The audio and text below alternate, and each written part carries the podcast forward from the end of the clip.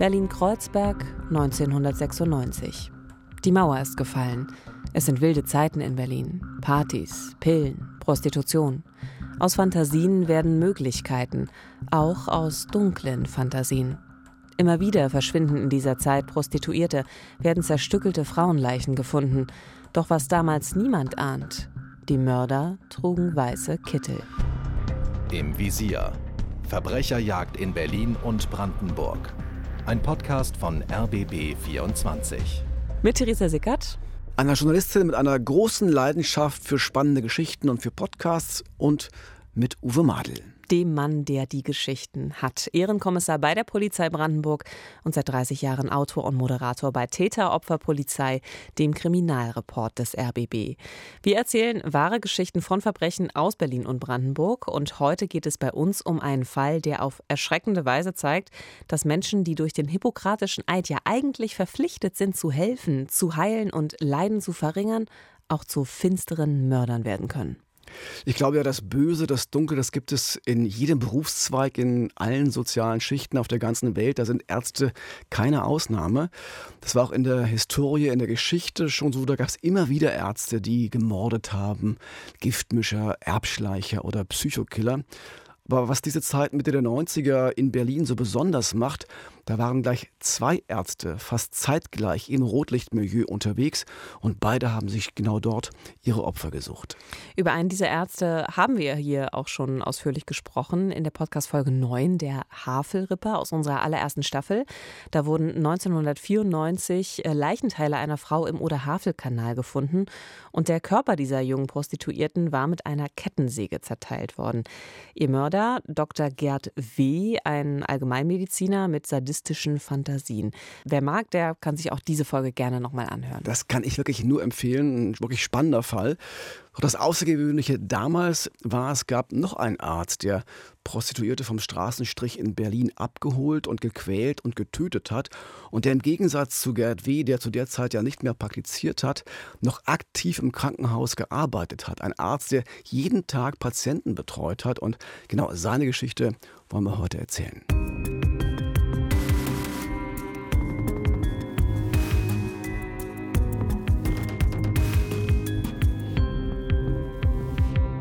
Es ist noch dunkel, als in den frühen Morgenstunden ein weißer Kleinwagen vor dem urbanen Krankenhaus in Berlin-Kreuzberg vorfährt. An einem Dienstag Ende März 1996. Am Steuer des Wagens sitzt ein großer, kräftiger Mann, Mitte 30, auf dem Beifahrersitz eine junge, schmächtige Frau. Als der Wagen vor dem Eingang der Klinik hält, steigt die Frau aus. Sie kann sich kaum auf den Beinen halten. Doch der Mann kümmert sich nicht um sie. Er fährt sofort weiter. Die Frau blickt dem Auto hinterher und versucht sich das Kennzeichen zu merken. Dann läuft sie mit schwankenden Schritten ins Krankenhaus. Wer sie nur aus der Ferne sieht, würde denken, sie sei betrunken, doch das ist sie nicht. Die Frau ist schwer verletzt, sie blutet und sie hat gerade wie durch ein Wunder einen Mordversuch überlebt. Ja, das ist der Beginn unserer Geschichte heute. Der Name der jungen Frau ist Ramona C. Sie hat damals als Prostituierte auf dem Straßenstrich an der Kurfürstenstraße in Berlin gearbeitet und war, wie viele der Frauen dort, äh, drogensüchtig. Aber an diesem Morgen, da war sie ganz klar trotz ihrer Verletzungen. Ja, und genau deshalb konnte sie eben auch den Ärzten dort im Krankenhaus erzählen, was ihr passiert ist und dass gerade jemand versucht hat, sie umzubringen. Und natürlich informieren die Mitarbeiter dort auch auf der Rettungsstelle sofort die Polizei. Ja, und da es bei dieser Attacke wirklich um Leben und Tod ging, wird auch die Mordkommission alarmiert und so wurde es ein Fall für Christian Schulz. Der ist heute Chef der operativen Fallanalyse beim LKA in Berlin. Also etwas salopp formuliert, so etwas wie ein Profiler, der Chefprofiler. Und der war damals bei der dritten Mordkommission und so hat das für ihn damals begonnen, an diesem 26. März 96. Mein Telefon klingelte, wir haben einen Fall. Eine Straßenprostituierte, Ramona C., ähm, kam ins Krankenhaus und wies schwere Verletzungen auf. Ähm, sie hatte äh, schwere Schlagverletzungen am, im Kopfbereich und äh, mehrere Stichverletzungen und hatte wirklich Glück, überlebt zu haben. Ja, das mit dem Glück, das stimmt wirklich, denn sie hatte unter anderem einen tiefen Stich in den Hals, nur wenige Millimeter von der Halsschlagader entfernt. Und wenn die verletzt worden wäre, hätte Ramona C. sicher überhaupt keine Chance gehabt und wäre verblutet. Außerdem hatte ihr der Täter noch mehrfach mit einem Hammer auf den Kopf geschlagen. Also wirklich, was für eine Brutalität und unglaublich, dass sie noch am Leben war, dass sie sich auch bemerkbar machen konnte, äußern konnte zu dem, was dort passiert ist. Und was ich so irre finde an dieser Geschichte, der Mann, der sie so zugerichtet hat, dass sie also so im Krankenhaus dort aufgeschlagen ist, das war auch der Mann, der sie mit seinem Auto an eben genau diesem frühen Morgen dort abgesetzt hat. Genau, das war ein Freier. Den kannte sie schon aus zwei Begegnungen zuvor. Das erste Mal fuhr man gemeinsam auf einen Parkplatz in der Nähe des Strichs in der Kurfürstenstraße. Das ist so üblich äh, der Ablauf bei so einer Straßenprostitution. Da passierte noch nichts Außergewöhnliches. Doch dann traf er sie einen Tag später noch einmal und konnte sie überreden, mit zu ihm in die Wohnung zu kommen.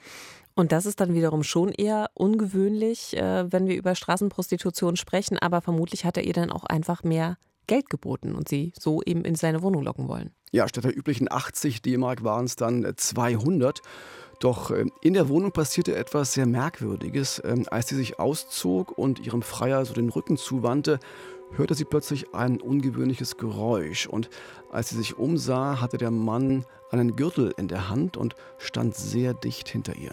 Und ich finde, da ahnt man schon Schlimmes. Wahrscheinlich hatte der Mann hier irgendeine brutale Fantasie, die er gerne ausleben wollte. Und vielleicht wollte er sie mit dem Gürtel schlagen, drosseln, aber unabgesprochen offensichtlich. Ja, wahrscheinlich wollte er genau das. Äh, aber er hat es dann eben doch nicht gemacht und schnell gesagt, naja, er habe sich den Gürtel einfach nur so aus dem Hosen aus der Hosenschlaufe gezogen, weil er das immer so gemacht hat, äh, wenn er sich die Hosen ausgezogen hat. Und dann hat er den Gürtel vor ihr einfach so fallen lassen, auf den Boden fallen lassen. Aber Ramona kam das schon sehr merkwürdig vor. Sie hat das am Abend noch ihrem Bruder erzählt und der hat dann auch sofort gesagt, also wenn der Typ nochmal auftaucht, dann gehst du auf keinen Fall mehr mit zu dem in die Wohnung. Aber der tauchte nochmal auf und zwar zwei Tage später und hat sogar richtig auf sie gewartet und das war die Nacht vom 25.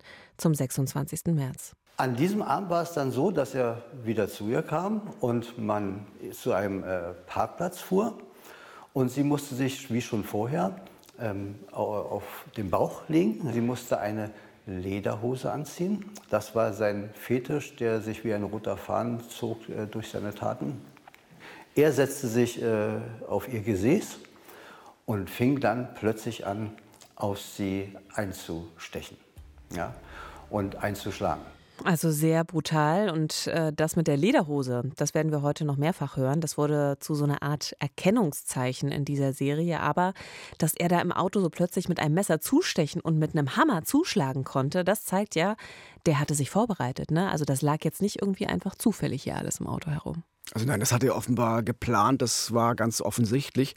Dennoch passierte etwas, womit er nicht gerechnet hatte. Denn als er mit dem Messer zustach und Ramona sich heftig wehrte, da hat er sich selbst verletzt und zwar am Finger. Das war eine stark blutende Wunde und er hat sich nebenbei sogar die Beugesehne am Finger durchtrennt. Das war der kleine Finger. Das war auch sehr schmerzhaft und für ihn hieß das erstmal Stopp, aufhören. Er ließ das Messer fallen und rief dann, äh, wir müssen jetzt erstmal zu mir nach Hause fahren und ich muss die Wunde versorgen. Also was für eine absurde Situation. Und natürlich wollte Ramona auf gar keinen Fall mit diesem Mann wieder irgendwie in die Wohnung zu dem fahren. Also schon gar nicht natürlich nach diesem Angriff. Wer weiß, was da noch alles passiert wäre. Konnte sie denn irgendwie aus dem Auto fliehen? Also das werden sich ja jetzt bestimmt viele fragen. Hatte sie gar nicht die Möglichkeit abzuhauen? Nee, auf dem Parkplatz ging das nicht. Da war das Auto so dicht an einer Mauer geparkt, dass die Beifahrertür gar nicht aufging. Und dann war Ramona ja auch schwer verletzt. Sie hatte diesen tiefen Stich genau neben der Halsschlagader und auch die schweren Kopfwunden. Und sie hat gedacht, und so hat sie es später auch beschrieben, äh, hoffentlich lässt er mich erstmal in Frieden und versucht nicht weiter mich umzubringen. Und lass uns einfach abwarten, wie es weitergeht.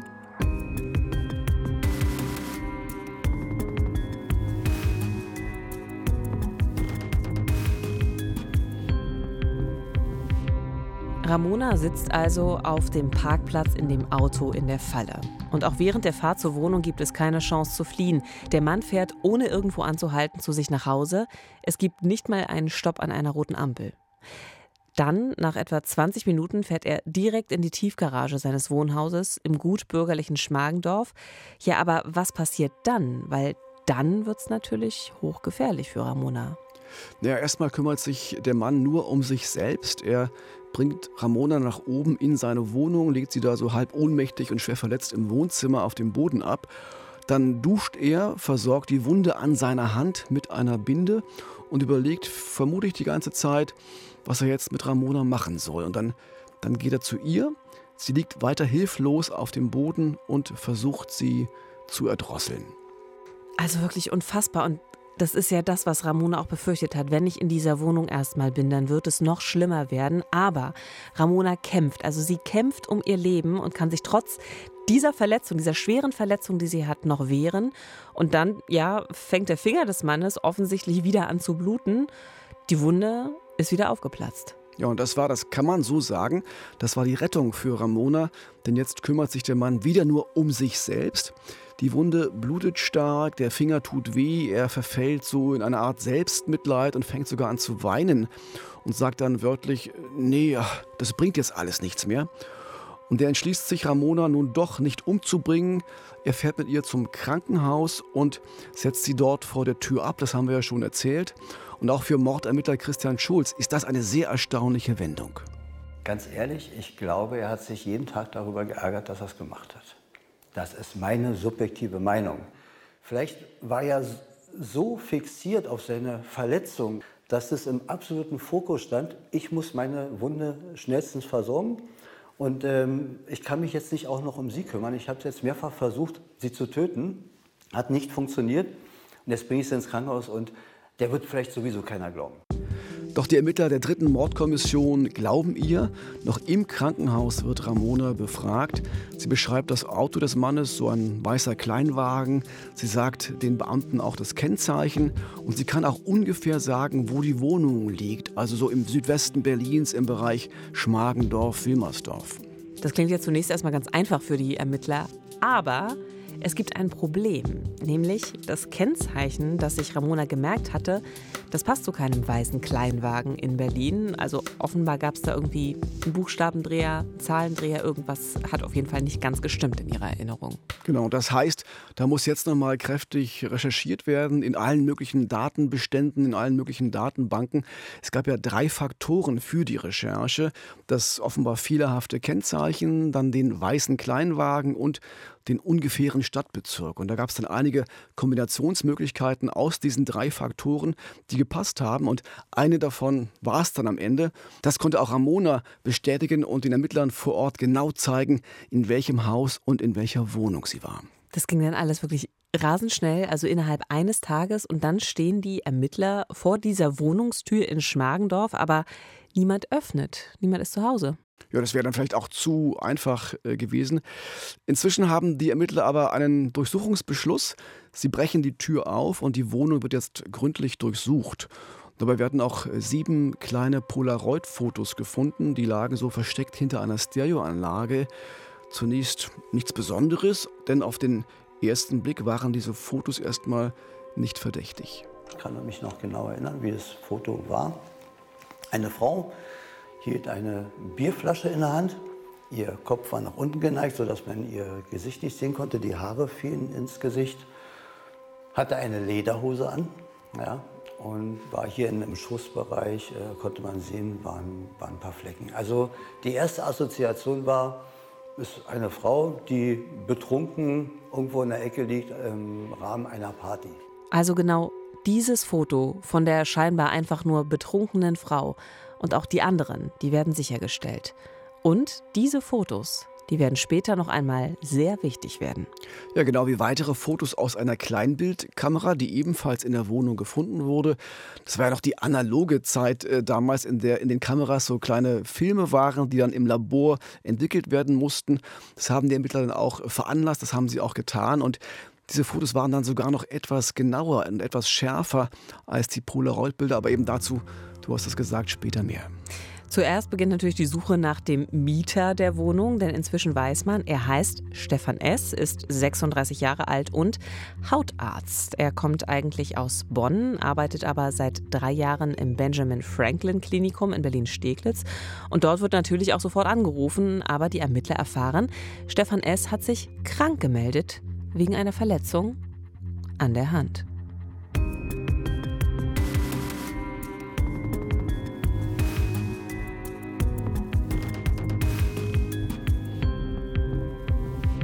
Ja, spätestens jetzt ist klar, Stefan S., der Mieter dieses Apartments in Schmargendorf, der Mann mit dem verletzten Finger, muss der Mann sein, muss der Freier sein, der Ramona C. fast umgebracht hat.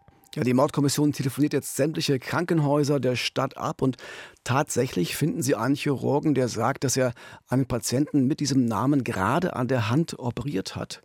Die Ermittler um Christian Schulz fahren dann sofort mit Blaulicht zu diesem Krankenhaus und nehmen Stefan S. noch im Krankenbett fest.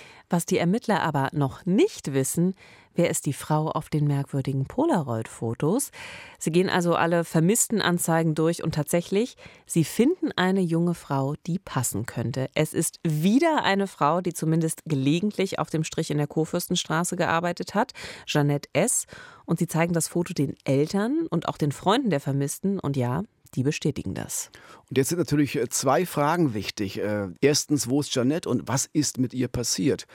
Die leicht unscharfen Polaroid-Fotos werden nochmal ganz genau untersucht und vergrößert und vielleicht ergibt es ja irgendeinen Hinweis aus dem Bild. Dazu kommen noch die Fotos dann aus der Kleinbildkamera.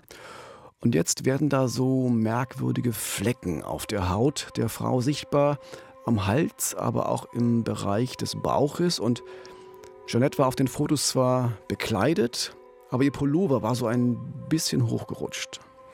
Ja, und diese Flecken, die Sie da also bei der Frau sehen auf den Bildern, die schauen sich die Rechtsmediziner nochmal etwas genauer an und am Ende sind sie absolut sicher, das sind Todeszeichen, die da auf den Fotos zu sehen sind. Und daraus folgt jetzt natürlich wiederum die Frage, war Stefan S. für den Tod dieser Frau verantwortlich? Er jedenfalls behauptet, Janet sei nicht tot. Sie habe die Wohnung lebend verlassen. Diese Flecken, das seien ja nur irgendwelche Schatten auf den Fotos oder auch Sirupflecken. Das wisse er so genau nicht mehr. Aber die Rechtsmediziner, die beweisen, am Hals sind die Totenflecken klar erkennbar und im Bauchbereich, wo der Pullover hochgerutscht war, da gibt es sogar schon Anzeichen für Leichenfäulnis und die tritt frühestens 12 bis 24 Stunden nach dem Tod eines Menschen ein.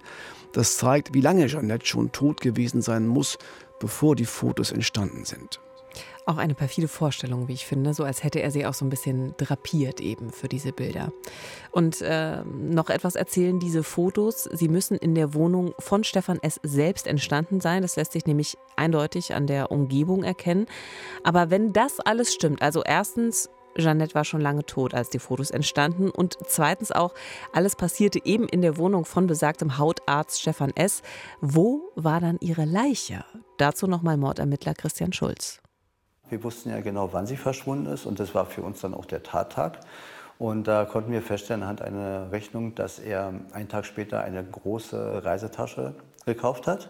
Und bei ihm wurde ein Skalpell gefunden. Und deshalb gingen wir davon aus, dass er sie zerlegt, zerteilt hat und in dieser Reisetasche dann zumindest einige Teile transportiert hat, um sie irgendwo zu entsorgen. Ja, denn auch die frisch gekaufte Reisetasche war seit diesem Tag verschwunden. Verdächtig, würde ich sagen. Die ist nicht wieder aufgetaucht, ja. genau wie die Leiche von Jeannette. Bis heute hat sich Stefan S. nicht dazu geäußert, wohin er die Leichenteile gebracht hat. Vielleicht hat er sie irgendwo im Müll entsorgt, eine Variante. Oder auch das halten die Ermittler für wahrscheinlich irgendwo entlang der Autobahn A24 Richtung Hamburg, eine Strecke, auf der er häufiger unterwegs war. Das würde auch zu einem Verbrechen passen, das bis heute ungeklärt ist, aber das die Ermittler ebenfalls mit Stefan S. in Verbindung bringen. Du meinst den Tod von Sabrina G. Auch darüber haben genau. wir schon mal in der ersten Staffel gesprochen. Also der Fall ähm, hat uns da so ein bisschen am Rande beschäftigt. Es ging aber auch eben um eine Prostituierte vom Straßenstrich in der Kurfürstenstraße.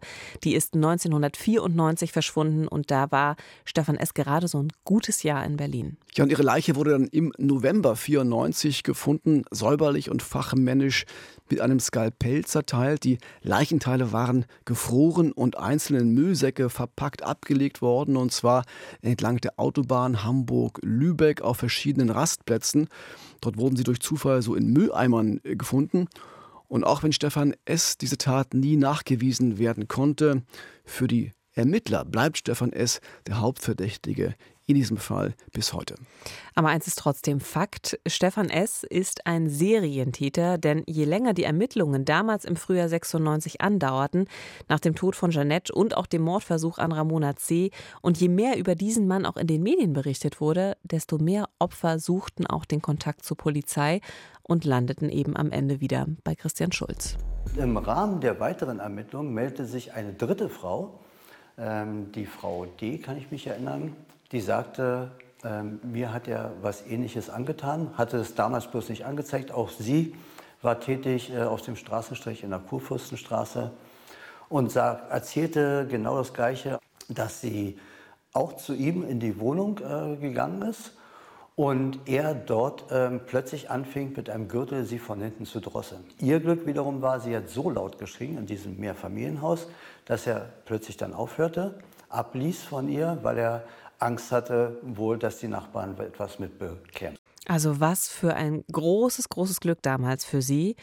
Als Stefan S. von diesem Vorwurf dann wiederum erfahren hat, jetzt im Nachgang, da soll er gesagt haben, also das stimmt hier alles gar nicht. Äh, der Fall, der ist auf jeden Fall nur ausgedacht. Das seien jetzt hier alles eben nur Trittbrettfahrer, die sich nach der ganzen Medienberichterstattung irgendwie wichtig machen wollen. Kann die Polizei das widerlegen? Also ist eben an dieser Geschichte wirklich etwas dran? Sie kann das widerlegen und zwar mit diesem berühmten Täterwissen oder in dem Fall jetzt mit dem Wissen der wirklich Beteiligten. Denn damals wurde streng darauf geachtet, keine Details zum Tatablauf irgendwie öffentlich äh, zu machen. Also niemand in der Öffentlichkeit wusste etwas äh, von diesem Fetisch, den Stefan S. hatte, dass alle seine Opfer eben Lederhosen anziehen mussten. Aber Frauen, die wirklich seine Opfer waren, die beschrieben genau diesen Fetisch, genau diesen Tatablauf. Und der fand sich auch sogar bei Verbrechen aus einer Zeit, als er noch gar nicht in Berlin war als wir dann sozusagen seine Vita durchgingen, ja, haben wir dann eben erfahren, auch äh, durch entsprechende polizeiliche Eintragungen, dass er beschuldigt wurde, äh, eine Prostituierte vom Straßenstrich in Frankfurt äh, überfallen zu haben. Und das war 1988, also acht Jahre zuvor, mit demselben Fantasien, mit demselben Muster. Sie musste eine Lederhose anziehen, die er mitgebracht hatte. Sie musste sich äh, auf den Bauch legen und plötzlich hatte er wieder ein Seil in der Hand, um sie von hinten zu erdrosseln. Und sie konnte gerade noch die Hand dazwischen bringen und ihm sagen, übrigens, dein Kennzeichen wurde aufgeschrieben. Ja, das bestätigt noch einmal Mordermittler Christian Schulz. Der war also wirklich früh auffällig geworden, Stefan S., noch vor dem Mauerfall. Aber er wird damals nicht verhaftet und auch nicht vor Gericht gebracht, sondern im Gegenteil, das Verfahren wird eingestellt, weil die Frau damals gesagt hat, ja, der Täter, der sei einen weißen VW Käfer gefahren. Stefan S. aber hatte zu dieser Zeit einen Polo. Aber es war ein weißer Polo. Also die Farbe, die stimmte ja, aber der Autotyp eben nicht. Aus heutiger Sicht ist das völlig unverständlich, warum die Polizei damals in Frankfurt am Main den Mann so davonkommen ließ, wegen dieser Aussage. Also man kann nur vermuten, dass sie eher den Aussagen eines gut situierten Arztes geglaubt hat äh, und nicht so sehr den Vorwürfen und den Aussagen einer Prostituierten, die noch dazu drogenabhängig war. Ja, und genau das wissen natürlich auch Gewalttäter wie Stefan S. Ne? Die fühlen sich dadurch und sicherlich auch durch die Anonymität auf so einem Straßenstrich eben eher geschützt, vielleicht sogar bestätigt. Und das scheint dann solche Allmachtsfantasien bei den Tätern auszulösen, selbst wenn ich unter Verdacht stehe. Die Polizei kann mir eh nichts nachweisen.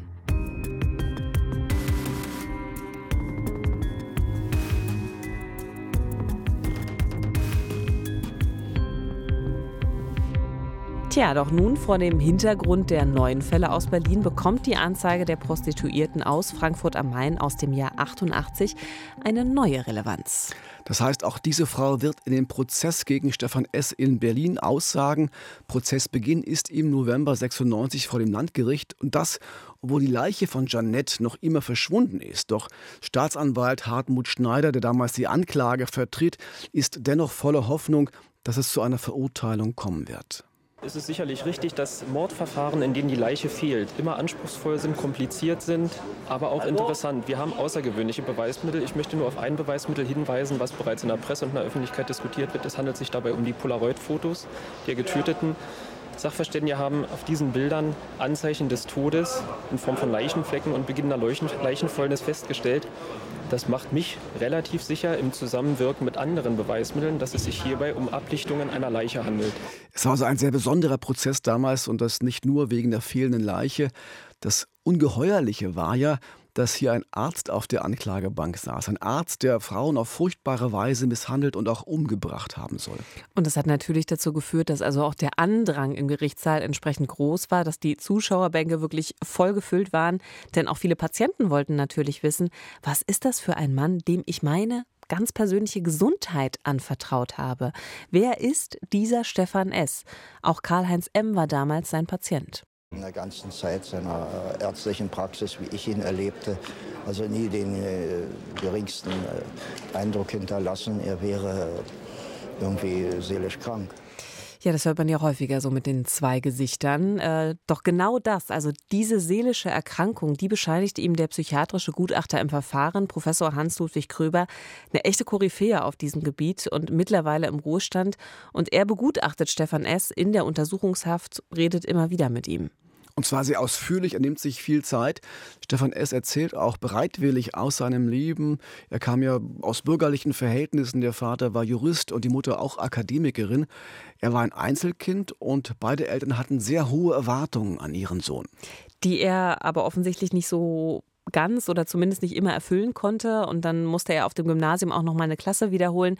Aber dann gab es also wirklich nur noch Büffeln, Büffeln, Büffeln für ihn und das wohl unter Aufsicht der recht äh, dominanten Mutter, die eben wollte, dass aus ihrem Sohn ja doch noch was wird. Und am Ende hat er das Abitur auch geschafft, sogar ein sehr gutes. Es ist ein Einzelabitur geworden. Er hat dann Medizin studiert, war bei der Bundeswehr im Sanitätsbereich, übernahm später einige Praxisvertretungen in Bonn und ging schließlich Anfang der 90er Jahre mit einem Forschungsstipendium für drei Jahre nach Kanada an einer Hautklinik und nach der Rückkehr dann nach Deutschland ging es direkt nach Berlin und dort begann er im April 93 als Dermatologe, als Assistenzarzt am Benjamin Franklin Krankenhaus zu arbeiten. Aber der Überflieger, das Genie, das er immer sein wollte, das war er auch dort nicht, wie sich Professor Kröber erinnert. Also er war nicht äh, unfreundlich zu den Patienten und er war nicht ähm, irgendwie äh, aggressiv in irgendeiner Weise, aber er kam mit Menschen nicht zurecht. Die Kollegen, die er in der Hautklinik hatte, die äh, haben ihn alle so ein bisschen geschützt und sind, sind mit seinen Schwächen ähm, äh, freundlich umgegangen und ähm, haben das fast wie einen behinderten Arbeitsplatz ähm, da angeguckt, haben hinterher gesagt, er war immer ganz normal. Er war ganz normal. Ein Zeuge nach dem anderen sagte, er war ganz normal. Er war nicht normal. Ja, das heißt, im Krankenhausalltag hat er offenbar äh, so lange immer gut funktioniert, solange es keine Probleme gab, solange immer alles so ablief, wie er sich das vorgestellt hat. Aber wenn nicht, dann wurde es dann doch anstrengend und kompliziert und es gab einige Patienten, die dann hinterher gesagt haben, sie möchten gern von einem anderen Arzt behandelt werden. Aber offensichtlich lief er damals noch so ein bisschen unter Sonderling, wenn man so will, äh, auch nichts weiter. Aber wir haben es ja eben von Professor Kröber schon gehört. Er war ja auch nicht unfreundlich. Ne? Er war eben so ein Einzelgänger. Klar kam er eigentlich nur mit Menschen, die auch mit ihm eben gut zurechtkamen und die mit seiner doch eben ja sonderlichen Art gut umgehen konnten. Er war eigentlich ein äh, zugewandter, eigentlich eher weicher, nicht sehr, äh, nicht sehr eitler äh, Mann, der, der ähm, von Anfang an aber irgendwie gestört wirkte, der ungeschickt war, der äh, tapsig war, der auch schon von seiner ganzen Motorik her auffällig war. Also wenn der auf einen zustürzt, der war jetzt relativ groß und massig, aber man, man hatte immer Angst, er, gleich fällt er, stürzt er zu Boden. Also er war, und dann, wenn er einen begrüßte, dann, dann bräuchte er sich so runter und schob die Hand so nach, nach oben. Also es war schon eigentümlich. Ja, und auch deshalb hat man sich im Krankenhaus überlegt, dass er für den Umgang mit Patienten, für ihre Behandlung, für den direkten Kontakt vielleicht doch nicht geeignet war und hat ihn dann für die wissenschaftliche Arbeit freigestellt und ihm gesagt, er könne ja habilitieren und äh, vielleicht Professor werden. Aber dazu kam es dann ja nicht mehr.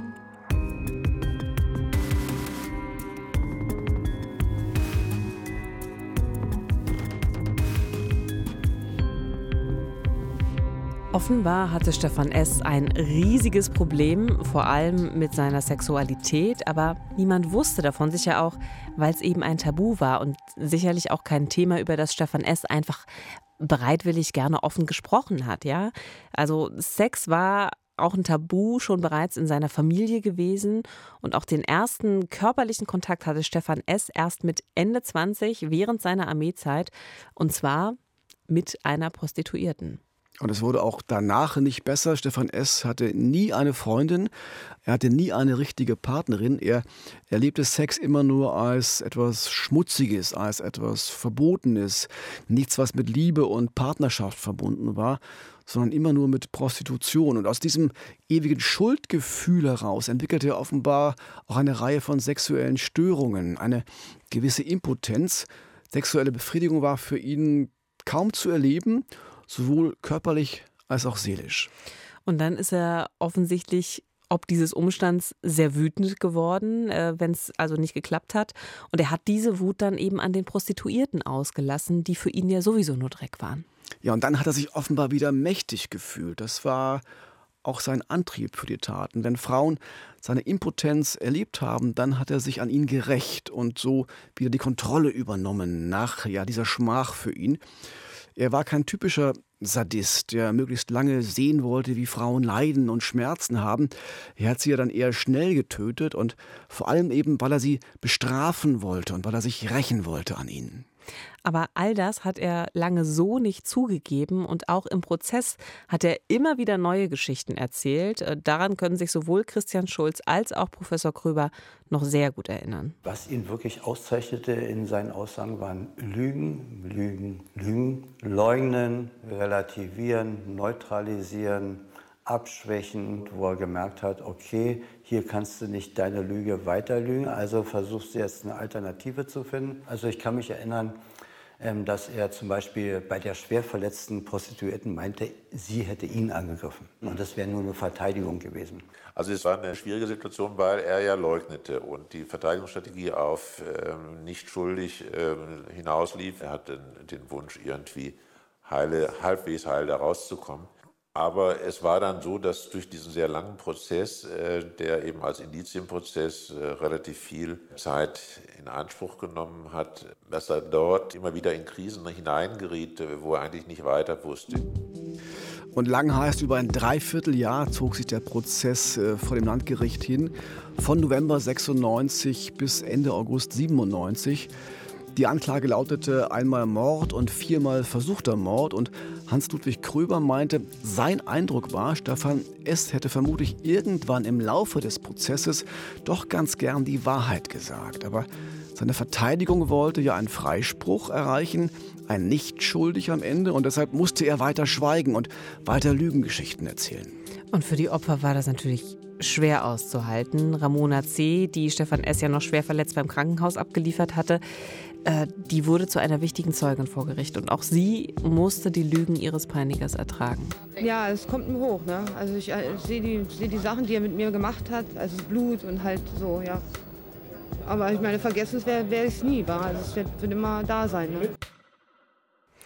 Ja, und nach langen Monaten im Gerichtssaal voller Widersprüche und Lügen gab es dann ja doch sowas wie ein Geständnis, zumindest ein halbes. Stefan S. hat nämlich zugegeben, die Prostituierte Jeanette S. in seiner Wohnung zerstückelt zu haben. Umgebracht haben will er sie aber nicht. Nee, auch hier hat er behauptet, das war eigentlich ihre Schuld. Jeanette hat ihn aufgefordert, er sollte sie drosseln und wie einen Hund am Halsband durch die Wohnung führen und dann hätte sie sie am Halsband gezerrt und dann wäre sie plötzlich tot gewesen ist natürlich völliger Quatsch, äh, weil Janette war erst 18 Jahre alt und äh, hat nur gelegentlich Sex für Geld angeboten. Sie wollte an dem Abend eigentlich später mit Freunden ausgehen und vorher noch schnell so ein bisschen Geld verdienen. Das war oft so ihr Motiv für das sich prostituieren und ähm, das sollte ohne möglichst großen Aufwand passieren, also sehr schnell passieren. Und dass da solche aufwendigen Sadomaso-Sachen passiert sein sollen, passte überhaupt nicht ins Bild. Aber immerhin gibt er zu, ihre Leiche beseitigt zu haben und erzählt dann auch, dass er sie mit einem Skalpell zunächst halbiert habe. Wie es dann weitergegangen sein soll, daran erinnert sich Staatsanwalt Hartmut Schneider. Ihm sei dann äh, bewusst geworden, dass die beiden Leichenteile nicht äh, in die Tasche passen. Mhm. Er hat dann Unterschenkel und Unterarme abgetrennt und die Leichenteile in Tüten verpackt. Anschließend hat er dann die Leiche in zwei Fuhren entsorgt. Ja, ob wenigstens dieser Teil der Aussage stimmt, auch daran darf gezweifelt werden, denn bis heute hat Stefan S. nicht verraten, wohin er die Tüten und die Tasche gebracht hat und auch sonst gibt es keine Hinweise darauf, wo die Leiche von Jeanette geblieben ist.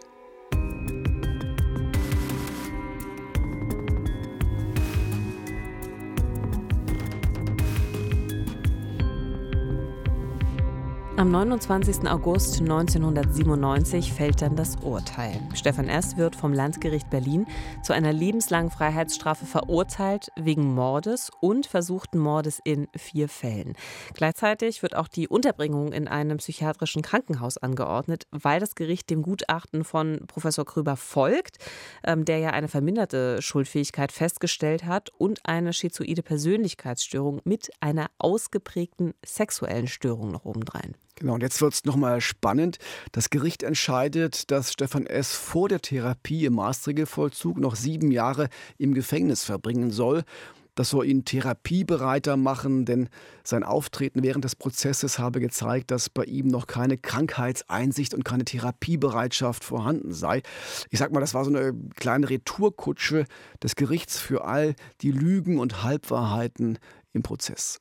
Also emotional kann man das ja durchaus nachvollziehen, aber also erst Gefängnis und dann die Behandlung eines Kranken, das war jetzt für den Verteidiger von Stefan S., Klaus-Peter Stieve, zumindest damals nicht wirklich nachvollziehbar. Der Angeklagte ist seit anderthalb Jahren praktisch in Haft und jetzt noch sieben Jahre dazu.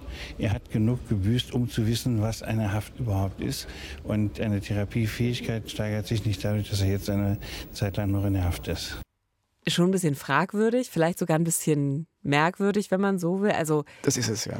Da soll jetzt ein wirklich schwer psychisch gestörter Gewalttäter, dem man ja auch eine verminderte Schuldfähigkeit attestiert hat, erstmal nochmal in den normalen Knast, also ohne jegliche Behandlung und das für Jahre. Also, naja, also das Kuriose ist ja an der Geschichte, dass äh, Professor Krüber, der psychiatrische Gutachter, im Prozessverlauf zunächst für diese Variante war. Also erst Knast, dann Therapie, aber als er spürte, dass Stefan S. dann doch eigentlich lieber reden und vielleicht auch die Wahrheit sagen möchte, das aber eben aus verteidigungstaktischen Gründen nicht durfte. Da hat er seine Meinung geändert und sprach sich dann für einen sofortigen Therapiebeginn aus. Und so hat es der Bundesgerichtshof am Ende ja auch entschieden. Das heißt, Stefan S. kam nach dem Prozess nicht in die Strafhaft, er kam gleich in den Maßregelvollzug. Und er hat dort auch alle Möglichkeiten der Behandlung in Anspruch genommen, hat allem zugestimmt. Also das sind zum Teil wirklich extreme Behandlungen. Stefan S. Äh, hat sich zum Beispiel einer chemischen Kastration unterzogen. Das heißt, da bekommen Männer Hormone, die das Testosteron massiv unterdrücken und so eben auch die Sexualität und das damit verbundene Begehren mehr oder weniger abstellen. Er wurde dann tatsächlich ein sehr, sehr angenehmer und kooperativer Patient des Maßregelvollzuges und er ist dann insgesamt nach 20 Jahren entlassen worden aus der, aus der Unterbringung. Ich habe ihn äh, nach dem Prozess habe ich ihn noch dreimal begutachtet. Das waren wirklich spannende, interessante Gespräche nochmal im Nachhinein, wo man wirklich merken konnte, dass er sich äh, ganz, also durch diese Behandlung, die stattgefunden hat, also aber auch durch diese medikamentöse Behandlung, aber durch den Entwicklungsprozess, der ihm dadurch ermöglicht wurde, dass er sozusagen von dieser, dieser sexuellen Perversion befreit wurde, er war plötzlich wirklich ein, ein anderer Mensch, der, der lebhafter war, der, der offener war, der, der mehr lachen konnte und, und auch irgendwie fröhlicher plötzlich war. Also vorher war er schon eigentlich immer ein sehr, eigentlich relativ finsterer und, und geplagter Mensch, so von, von seiner äh, Grundstimmung her. Und jetzt war er zum Beispiel also wie, wie ein Stück weit wirklich aufgeblüht nach dieser ganzen Behandlung.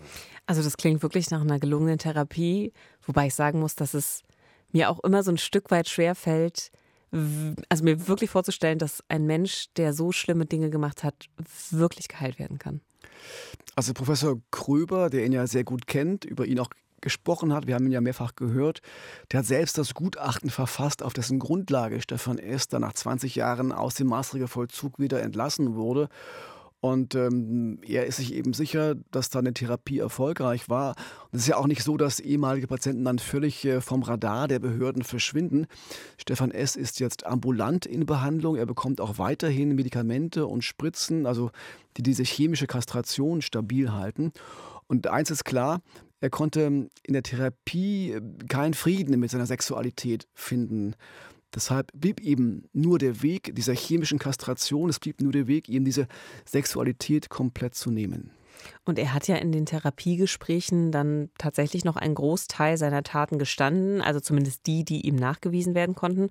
Und vielleicht, also die Hoffnung bleibt ja, äußert er sich ja auch irgendwann doch noch dazu, was er mit der Leiche von Janet genau gemacht hat und ob er auch für den Tod von Sabrina G. verantwortlich ist.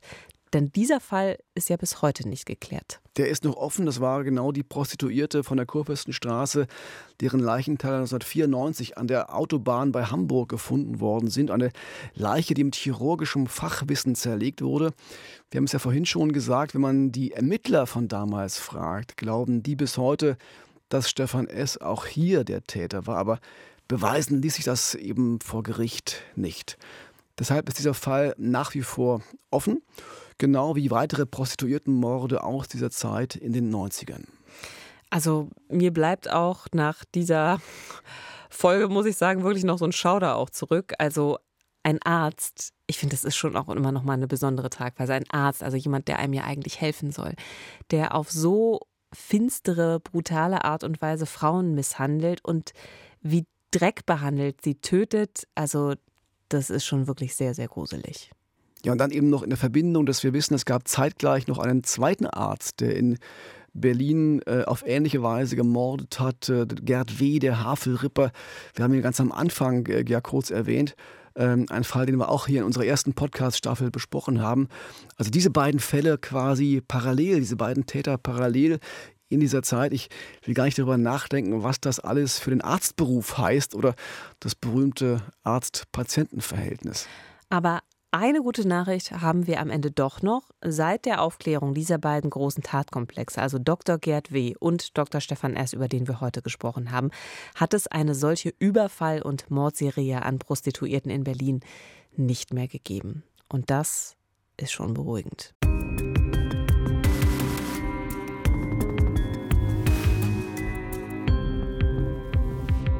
Vielen Dank fürs Zuhören. Am Sonntag in zwei Wochen gibt es wieder eine neue Folge von uns. Ja, dann geht es um die Entführung eines kleinen Mädchens in Brandenburg. Ein Albtraum für die Eltern und eine Ausnahmesituation auch für die Polizei.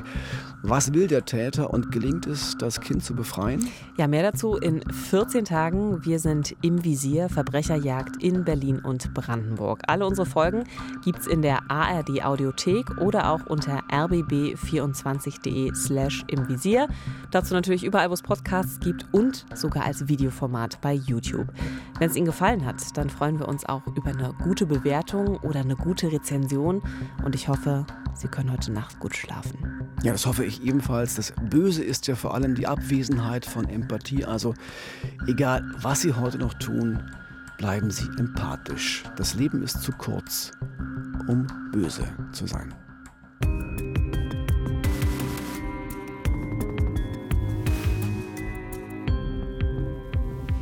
Im Visier Verbrecherjagd in Berlin und Brandenburg ist eine Produktion des RBB. Moderation und Manuskript Theresa Sickert und Uwe Madel. Projektleitung Nina Siegers. Redaktion Silke Lessmann. Neue Folgen gibt es jeden zweiten Sonntag in der ARD Audiothek oder unter rbb24.de slash im Visier oder bei YouTube. Im Visier. Verbrecherjagd in Berlin und Brandenburg. Ein Podcast von RBB 24.